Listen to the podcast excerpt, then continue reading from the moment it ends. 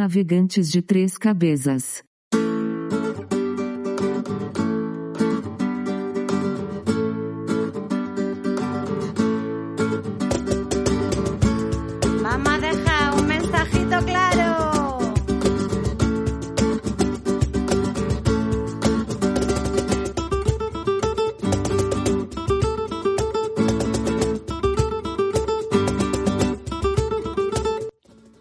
Días, buenas tardes o buenas noches, estimadísimos oyentes de este nuestro podcast Navegantes de Tres Cabezas y en concreto ahora de la sección Médica con A.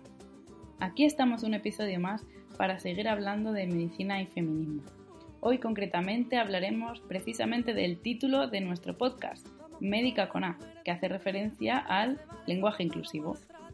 Para hablar de este tema tenemos una invitada muy especial y muy comunitaria, que es Bien. nuestra querida Patti Escartín. Buenas, buenos días, buenas tardes, buenas noches. Patti, ¿cómo estamos?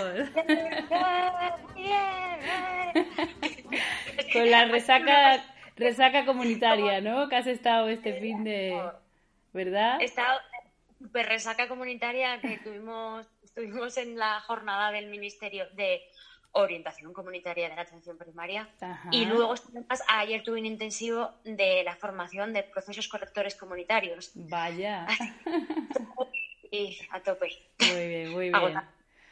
Que además ahora te han cogido diseñadora gráfica, por lo que he visto por Twitter, con lo cual, vamos, pluriempleo.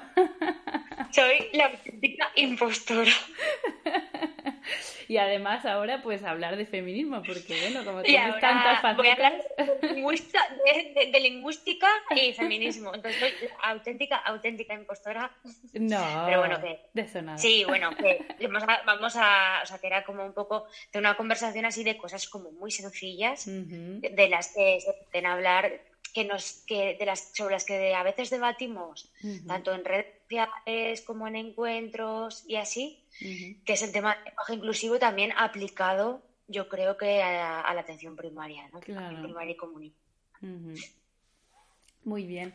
Pues sí, lo, hombre, eh, al final el lenguaje y el cómo hablamos, pues en todos los ámbitos de la vida, pero claro, en este podcast intentamos darle siempre una orientación un poco hacia la atención primaria y hacia nuestro trabajo como médicas de familia. Entonces, bueno, vamos a intentar centrar un poco el debate en, este tema y no salirnos mucho del tiempo, porque si no, igual la gente se nos aburre. Pero yo creo que no, porque esta sección es tan bonita, tan interesante. Bueno, pues si quieres empezamos eh, hablando un poco, pues yo qué sé, de esto que hablamos siempre nosotras en, en las redes sociales y tal, que somos las pesadas de este tema, ¿no? De, de lo de médica, yo soy médica, no médico, ¿no? O esto de lo- la- los médicos y las enfermeras, que siempre decimos, oye, pues vamos a intentar referirnos a nosotras de como, como médicas que somos con A, ¿no? Entonces, ¿tú qué consideras o qué te parece a ti que esto tiene, qué relevancia tiene o por qué somos tan insistentes con este tema? ¿Tú cómo lo ves? A ver, a mí me parece que es una cuestión de darle visibilidad a una realidad. Claro. Y es el hecho de que, bueno, por un, por un lado, es que yo qué sé, si yo me defino, en mi caso, o y probablemente en el tuyo también, si nos definimos como mujeres. ¿por qué nos vamos a nombrar en masculino? ¿no? Es- a, a mí eso me, o sea, me genera ahí como una disonancia cognitiva bastante gorda. Que en todo caso, eh, que bueno, que realmente eh, cada una puede hacer en este sentido un poco lo que quiera, o sea, la sacrosanta Real Academia Española de la Lengua eh, dice que realmente tú te puedes nombrar como médico o como médica.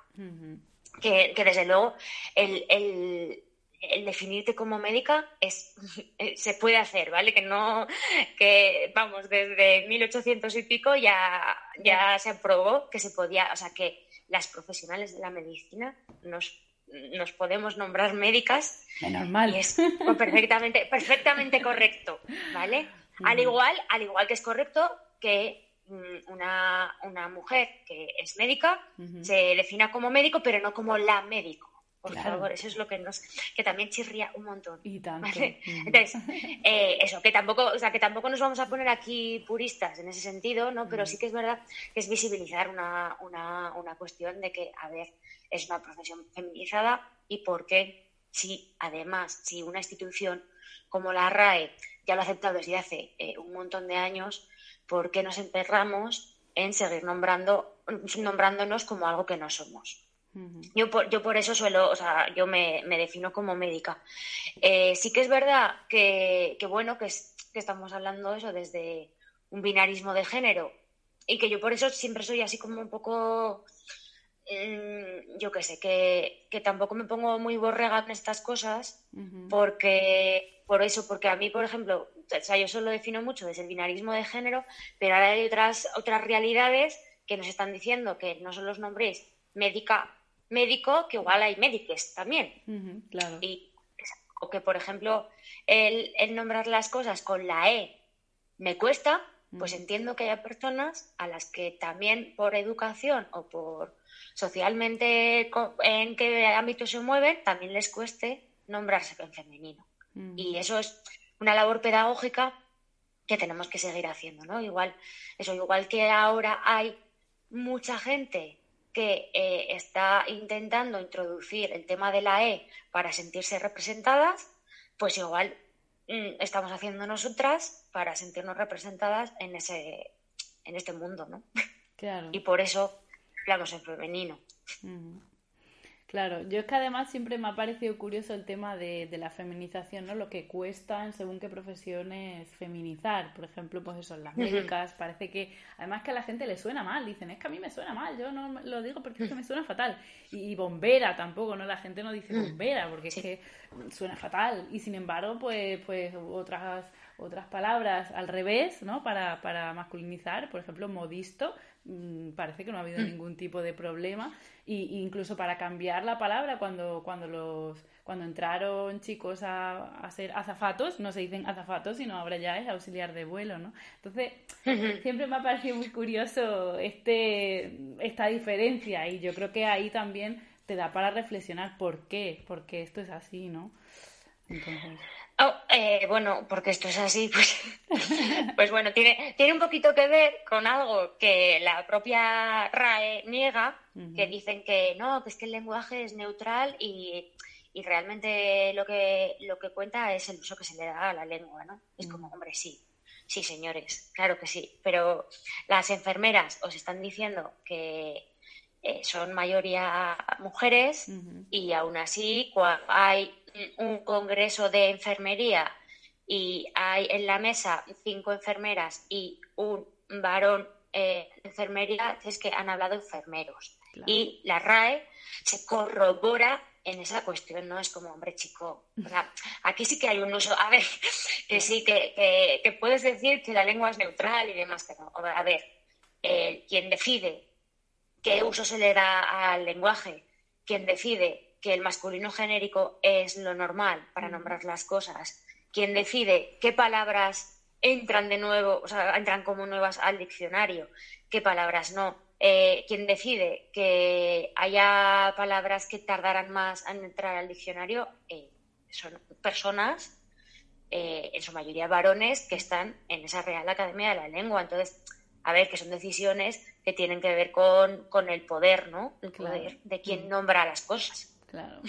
Sí, no, y también con el ideario, que, Eso, no es, que no es una cuestión, que no es una cuestión así que salga de la nada, ¿no? Que es como, no, es que toda la vida ha sido así, ¿no? Porque ahora vamos a nombrar las cosas en femenino, que es como, bueno, pues porque igual hay personas que te están diciendo que están hasta las narices de, que parece que no existan. Exacto. Y, igual. y sin embargo, cuando pasa al revés, tú te sientes ofendido. Entonces, ¿cuál es la diferencia en este sentido? ¿no? Si tú te sientes ofendido porque no te ves representado en ese femenino genérico, ¿por qué nosotras sí que nos tenemos que ver representadas? ¿no? Entonces, es dar un poquito esa vuelta y esa crítica también desde, desde un punto de vista muy pedagógico y, bueno, pues con la tranquilidad de decir en plan de, a ver, que todos los cambios sociales llevan su tiempo, ¿no? Pero bueno, que ya estamos en el siglo XXI y que ya, ya va tocando, ¿no? Claro, es que también muchas veces este tema como que se ridiculiza o se le da como, mm. se dice como que tiene muy poca importancia, que hay que preocuparse por otras cosas. Por supuesto, siempre hay gente, ¿no? Diciéndonos a las feministas qué temas son los importantes sobre los que mm. luchar, ¿no? Entonces este tema queda siempre como que hay que ver, mira que preocuparos por, este, por, por cómo se habla. Pero es que claro, como hablamos, eh, el hecho de que hablemos de una manera o de otra hace que nuestro pensamiento sea también de una manera o de otra. Yo desde luego me he dado cuenta desde de que desde que me obligo un poco o, me, intento eh, meter en este lenguaje inclusivo, y no solo con la, sino también como lo que tú has dicho antes, que luego hablaremos, ¿no? De, otro, otro tipo de palabras, otro tipo de, de incluir a otro tipo de colectivos, pues te hace que lo pienses, que en tu mente aparezca. Hmm. ¿eh? Yo recuerdo una tontería que yo me acuerdo que le decía a mi hermana, es que me acuerdo porque siempre fue como para mí un, un, cambio de chis que dice, joder, sí que es importante porque le dije a mi hermana que tenía una excursión y le dije, oye, y el conductor y tal, no sé qué, y, y yo en todo el momento pensaba que el conductor sería un hombre, porque yo hablaba de conductor, hasta que de repente dije, bueno, o conductora, porque podría ser conductora también, ¿no? Entonces te das cuenta que realmente el hecho de decirlo, pues hace que tú lo puedas pensar también, que pueda ser una mujer o que pueda ser una persona de otro colectivo que no sea lo normal que son los hombres, ¿no? Los varones blancos, ¿no? Y que, y que luego, a ver, que tampoco, eso, que tampoco es una cuestión de diferenciar hombres, mujeres, no sé qué, no sé cuántas, no, es como, a ver, eh, que hay otras formas de nombrar, que es como, bueno, pues si pensamos en que somos personas, las personas son un femenino plural. Entonces, es como, ¿Por qué no vas a nombrar en femenino plural cuando estás hablando de personas? Al igual que si hablas de seres humanos, hablarías en masculino plural. ¿eh? O sea, que yo ahí tampoco, tampoco me voy a poner así en, eso, en, modo purista, pero entonces defínelo como tal, y, que no, y no pasa nada por definirlo como tal, ¿no? Que es como, que hay veces que también eso, que, igual usas el femenino genérico y es como, pero es que no os penséis que solo estoy hablando de mujeres o que lo estoy diciendo porque soy una feminista, no sé qué, es como, sí, soy feminista y hablo de mujeres, pero también estoy hablando de hombres en el momento en el que estoy hablando de personas. Claro. Y estoy hablando de otras realidades, ¿no? También, entonces, es un poco así, definimos las cosas así, yo creo que también facilita. Claro. Sí, básicamente lo que tú dices, se trata de visibilizar, pues que, que también estamos ahí, que por en muchos sitios se nos ha invisibilizado y bueno, ahora la medicina pues está feminizada, pero hablamos de otros colectivos, por ejemplo, el tema de eso, ¿no? De las bomberas o las policías o las no sé, profesiones así, o las conductoras de, autobuses, ¿no? Que todavía sorprenden que sea una mujer conduciendo un autobús, o taxistas, pues pues claro, eh, yo creo que según qué colectivo es importante visibilizar que, hay mujeres y que están haciendo el mismo trabajo porque todavía están, están muy discriminadas, ¿no? Entonces, bueno, yo creo que, a ver, en este tema creo que se va avanzando, pero bueno, sigue habiendo, uh, pues, según qué cosas que llaman la atención, como esto de los médicos y las enfermeras, ¿Qué dices? Sí, que eso, es un clásico, fíjate, fíjate eh, que el el viernes en el, en el encuentro este en el ministerio, ¿no? Que siempre se achaca, esto es, bueno, esto es un matiz, ¿no? Pero que siempre se achaca a la gente de la comunitaria, que es un poco la gente así como más progre, más abierta, tal, no sé qué. Es como lo de médicos y enfermeras se repitió en todas y cada una de las mesas. Y en todo y cada una de las intervenciones. Eso es, es que tenemos un bagaje cultural y un imaginario social en el que hay médicos y hay enfermeras. Y eso es un imagen social que transformarlo pues cuesta, cuesta. pues cuesta y por, eso que, y por eso somos pesadas, mm. que no es porque para cambiar a veces hay que ser muy insistente. Claro, es verdad. Si es que si no nos damos, si no nos empecinamos nosotras aquí nadie nadie se mueve por esto. Bueno, y entonces tú consideras el lenguaje inclusivo, ¿tú crees que consiste eh, solamente en este, en el hecho de desdoblar, decir eh, pues ellas y ellos, o usar la A, la X, la arroba? ¿Es esto el lenguaje inclusivo o es algo más? No, y tan, no también, o sea, supone lo que has dicho tú, ¿no? Supone mm. visibilizar diferentes realidades, pero luego además es que los usos, o sea, que realmente el lenguaje es súper rico. Claro. y usamos y usamos realmente muy poco lenguaje para lo rico que es. Yo hay veces que, me río de mí misma porque digo, en plan de, cuando veo lo de el inglés en, en mil palabras y, la gente dice en plan de, mil palabras, es como, bueno, pues en castellano, ¿cuántas palabras usas? O sea, porque yo tengo un lenguaje cotidiano, verdad que bastante pobre. Claro. Entonces, realmente usar un lenguaje inclusivo yo creo que también enriquece, enriquece mucho el lenguaje. ¿Por qué? Porque te hace pensar lo que has dicho tú, ¿no? Pues en plan de, te hace pensar a, quién tienes que nombrar y luego, y cómo lo vas a hacer. ¿no? Y hay muchas formas de hacerlo, no solo el tema de desdoblar, el decir, el, nombrar en femenino, masculino, con X, con S, con arrobas, con no sé, sino que es que hay formas muy sencillas de hacerlo, que es eh, usar eh, otras palabras. Así, si en lugar de hablar de alumnos y alumnas, ¿por qué no se habla del alumnado? Por ejemplo, claro. O sea, que hay palabras, hay palabras que realmente eh, hay que usarlas nosotros. Eh, eh, claro, es que, pues yo qué sé, por ejemplo, ahora, eh, yo qué sé, eh, hablas de, de, un tipo de población, ¿no? Los gitanos. Los gitanos, los gitanos, como, bueno, pues la población gitana, uh -huh. si quieres, ¿no? Es como claro. que hablas de colectivos. Exacto. O en plan de eh, los, los, cuidadores, pues igual tienes que hablar de las personas cuidadoras, cuidadoras claro. o de las personas que, que, ejercen los cuidados, ¿no? O sea, que, que, hay muchas formas de nombrar que realmente están, que pueden enriquecer el lenguaje y además ejercer esa función de ser más representativas de toda la eh, multiplicidad de realidades que existe. Claro. ¿No? Sí, yo, yo, además es que considero que realmente el lenguaje neutro, neutro no es, porque, por ejemplo, eh, hablando de otro tema de, en el que también es importante el lenguaje inclusivo o el, o el lenguaje un poco eh, adaptado a otras realidades.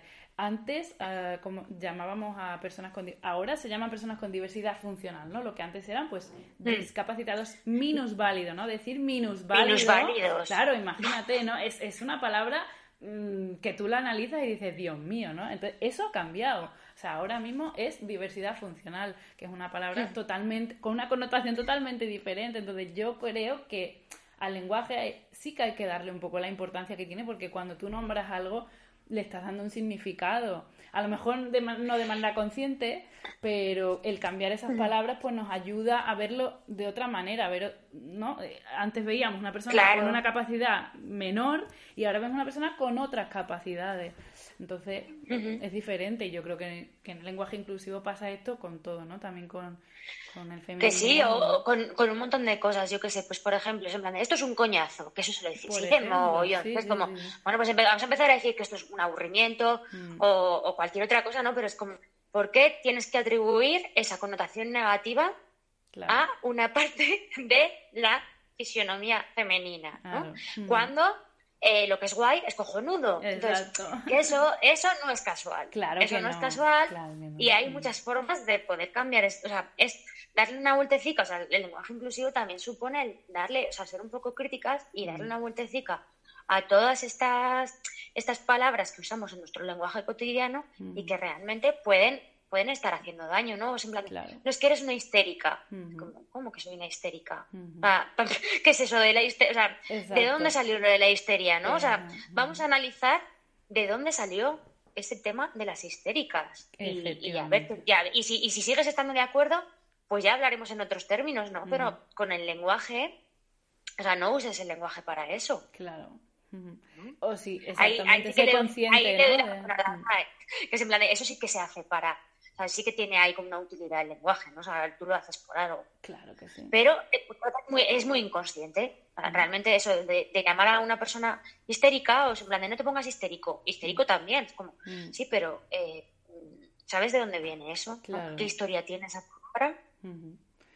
Sí, lo que tú dices es una cosa como muy inconsciente que la gente no sepa analizarlo, pero es que cuando te paras, telita lo que sale, ¿no? Mm. bueno. Sí. Y bueno, y en el sentido de, de ya refiriéndonos un poco a, a, nosotras como médicas de familia, ¿tú qué piensas que aporta el nombrar de manera inclusiva, incluyendo pues el femenino, las palabras que incluyen al colectivo trans, etcétera, a nuestras relaciones con los pacientes? ¿Qué te parece que aporta? A ver, yo creo que se nos llena la boca con el tema de la equidad. Uh -huh. eh, también tenemos que nombrar a todos los colectivos como desean que, se, que les nombremos, ¿no? Uh -huh. o sea, ¿Qué quiero decir? O sea, yo creo que tenemos que ser, y aparte que es una cuestión de respeto. Ah, hay que respetar que hay múltiples realidades uh -huh. y que cada una de estas realidades quiere ser nombrada de una forma. Entonces, ¿Por qué nos vamos a, a, poner así como a la defensiva a la hora de nombrar a la gente o a la hora de eh, tratar a las personas con un lenguaje que, que, que, es que les resulta ofensivo? O sea, ¿por qué tenemos que hacer eso, no? Desde esa posición de poder. Uh -huh. ¿Por qué seguir haciendo eso, no? Yo creo que abrirte a ese lenguaje inclusivo va a suponer que esas personas puedan entablar como una relación de confianza mucho mayor, ¿no? Si, si tú eres capaz de adaptarse al lenguaje con el que esa persona se siente cómoda. Claro. ¿no? Me parece como, es que, no sé, me parece así como lo normal, o sea, lo que debería ser lo normal. Claro. No sé. Uh -huh. uh, mm, no sé, o sea, lo que pasa, que eso, que sí que es verdad que existen múltiples realidades, que no todo el mundo eh, se maneja igual de bien con eh, las personas que son, que, son diferentes a, una misma, ¿no? O sea, sí que es verdad que además las, profesiones, eh, las profesiones sanitarias tenemos mucha dificultad para relacionarnos o comunicarnos de forma adecuada con todas las personas que no son ni de nuestra clase social, ni de nuestro estatus, ni de nuestra forma de hablar o lo que sea, ¿no? Entonces, teniendo en cuenta todo eso, que ya de por sí ya nos cuesta, ya nos cuesta y además hay como una situación de poder, ¿no? De que somos las personas que sabemos no sé qué, no sé cuántas, ya, ya, ya desde, ese, desde ese privilegio ya nos cuesta, pero es que si encima no somos capaces de ver que hay personas que eh, a las que, a ver, si hay una persona que te entra, una persona trans que te entra por la consulta, eh, ¿por qué mm, le vas a nombrar de una forma eh, que realmente le resulta ofensiva. Claro.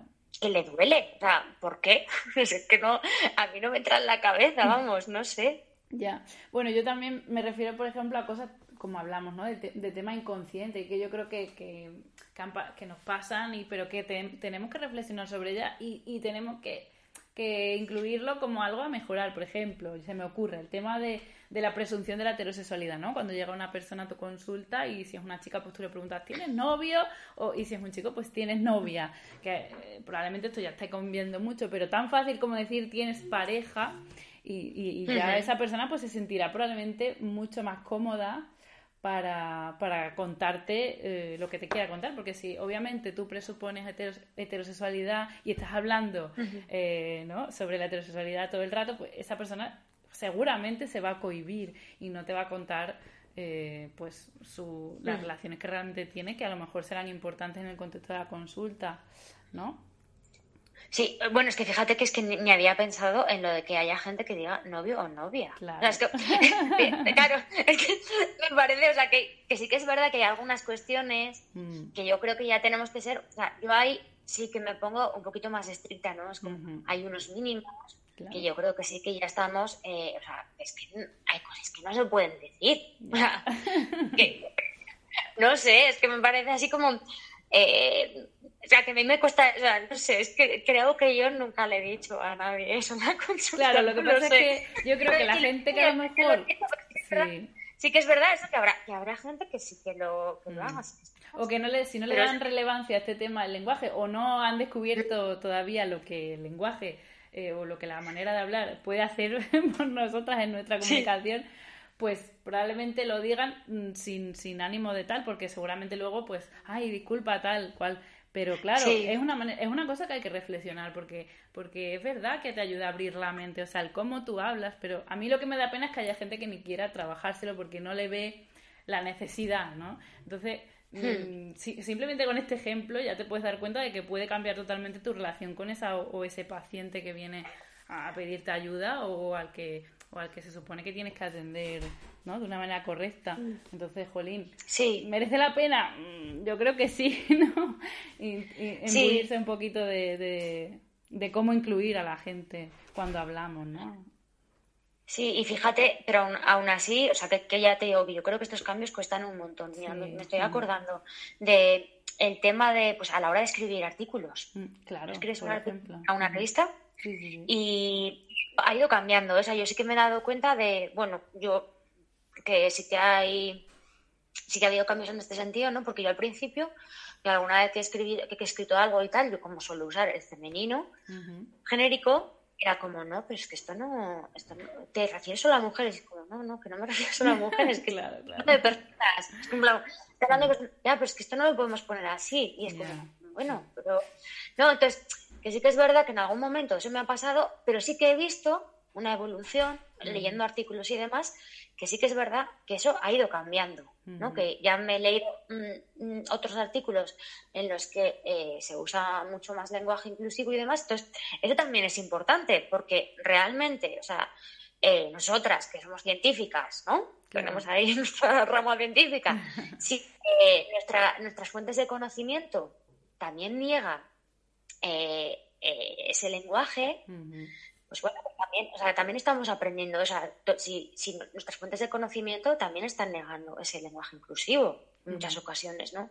Por eso, también cuando, te acostumbras a leer eh, otros textos en los que se usa el lenguaje inclusivo, sí que es verdad que eso, que cosas como decirle a alguien que si tiene novio o novia, pues que no te sale, porque ya no estás acostumbrada a ese, ¿no? Entonces, es como no tenerle miedo realmente a que, a, que realmente hay personas que se expresan así. Claro. Y, y que no es gente rara. gente inclusiva. No, es como, bueno, y, y, también tenemos dificultades, ¿no? Lo que te decías en plan, y mm. aún así, pues eso, a mí, por ejemplo, el tema de la E, de usar la E, a mí me, cuesta, me cuesta, pero que, por ejemplo, en el uso de la E en redes sociales mm. facilitaría la lectura a personas con diversidad funcional, porque usar la X les, no sé qué, de dar un problema que no se, no se lee bien. Sí, sí, personas así con visuales, ¿no? Y sin embargo, a mí me cuesta un montón escribir con es.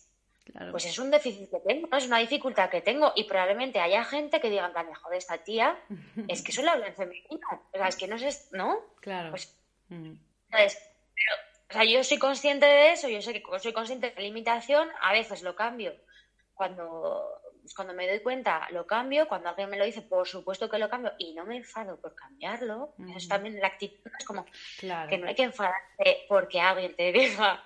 En plan oye, o sea, cuando alguien levanta la mano en los congresos, no en plan, oye, por favor, podéis hablar no solo de médicos y enfermeras. Y hay gente que se enfada, ¿no? Es como, hombre, que no es que os tengáis que enfadar, ¿no? Como eh, una observación Exacto. de algo que, pues que cuesta y que mm. si no hacemos esa observación es que nunca va a cambiar.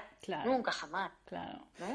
Exacto, yo creo que el tema de la actitud, hombre, es lo primero. Yo eso sí que lo considero una cosa de mínimo, ¿no? La actitud de, de, de, de que no todo lo haces perfecto y de que puedes cambiar y mejorar en muchas cosas eh, viendo otras perspectivas, porque es que es lo que tú dices, nosotros tenemos una realidad y nos cuesta a veces poner, eh, pues relacionarnos con personas que son diferentes a nosotros porque bueno, porque son diferentes y nos cuesta, pero al menos tenemos que tener la actitud de decir, jolín, pues esto me lo han, me lo han hecho notar, pues vamos a trabajarlo, ¿no? Eso yo creo que mm. es lo primero y es, y es, una cosa básica, ¿no? Que tengas la actitud al menos de, de mejorarlo.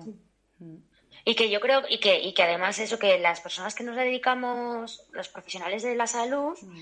eh, yo creo que tenemos que ser sensibles a estas demandas que a mm. veces nos, nos, resuenan así como extrañas, ¿no? O que, o, pues yo que sé, yo pienso muchas veces en la gente, pues, que, que, tiene sensibilidad química múltiple, ¿no? Que hay muchas personas que niegan estas realidades, no sé qué, ¿no? Y, y yo siempre pienso, en plan, jo, pues es que estas personas te están hablando de cosas, ¿no? Que están hablando, o sea, hay que ser sensibles realmente a ese malestar porque nos están hablando de cosas. Y de hecho,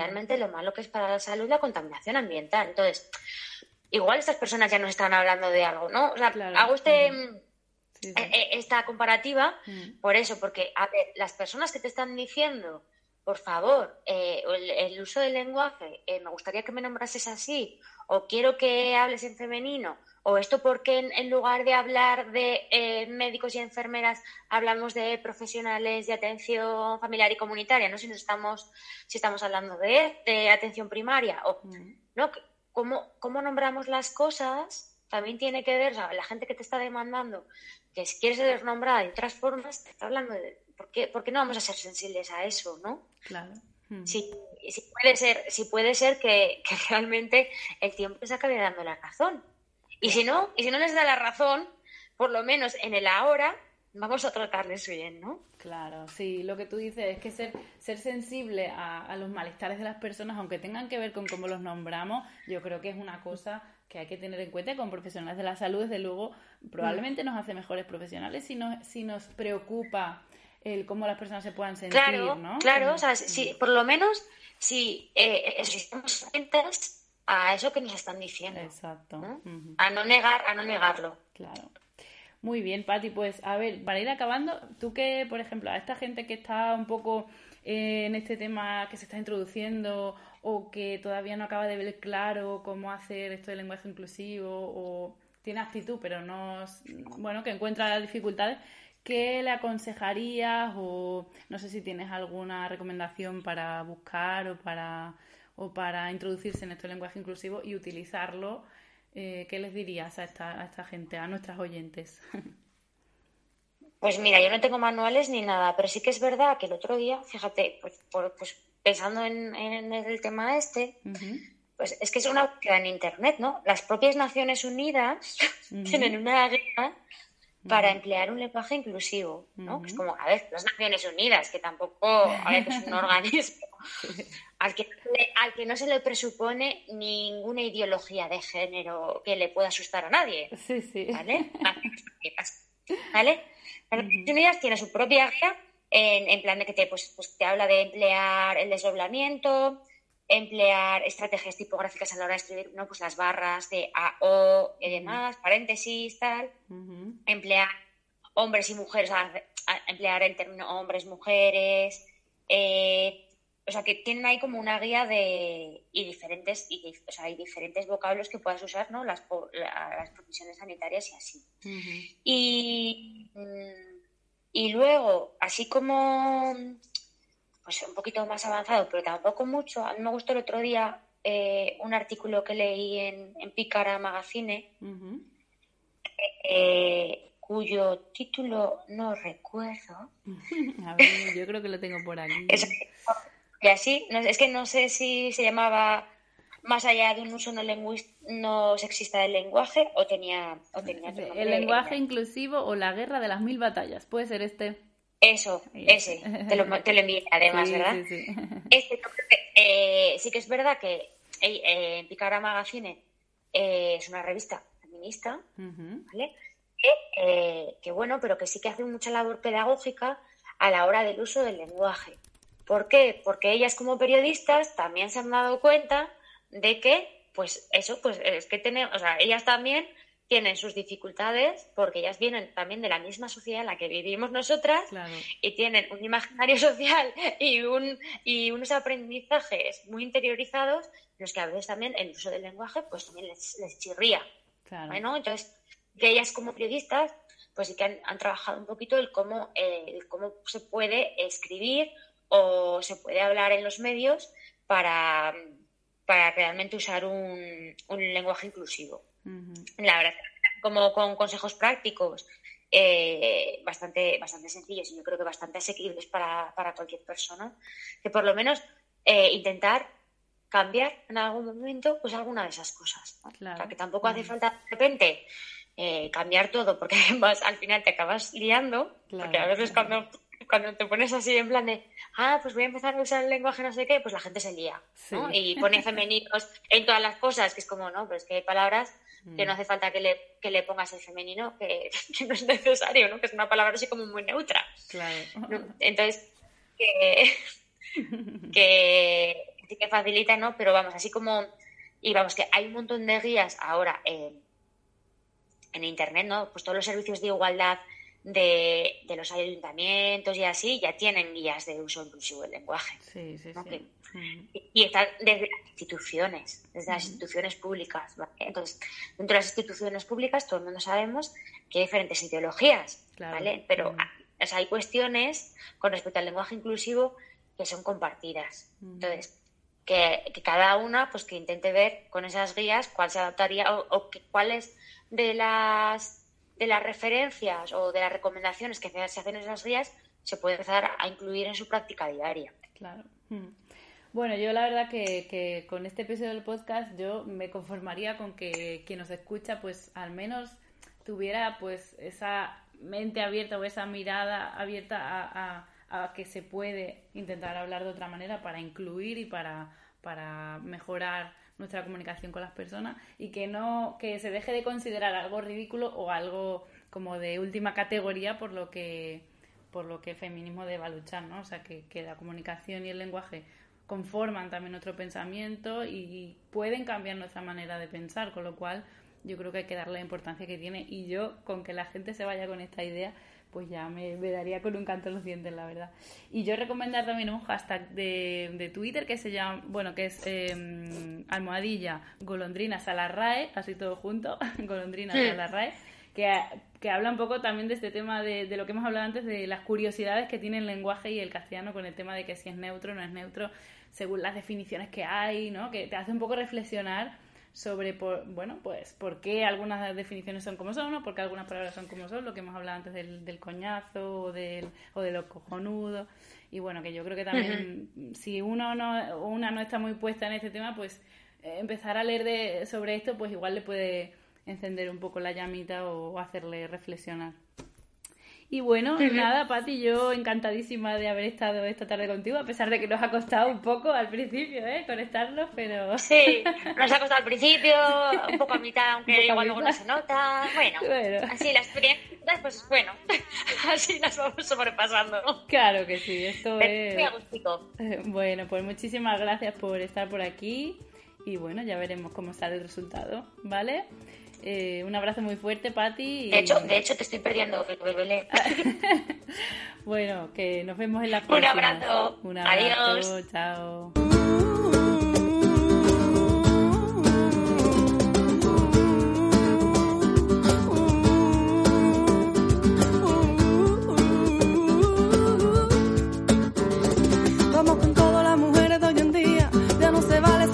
Malos tratos. Alza la voz si eres la víctima callada de estos malditos malandrines pelagatos. De ti depende que esa bestia ande suelta. Hay una celda y solo tú tienes la llave. Coge la plancha, trapeador o lo que sea y dale duro por ahí donde tú sabes.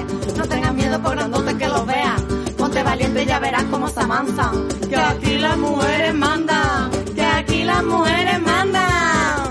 La médica de familia se ve a sí misma como parte de una amplia red comunitaria de organizaciones para la atención de la salud.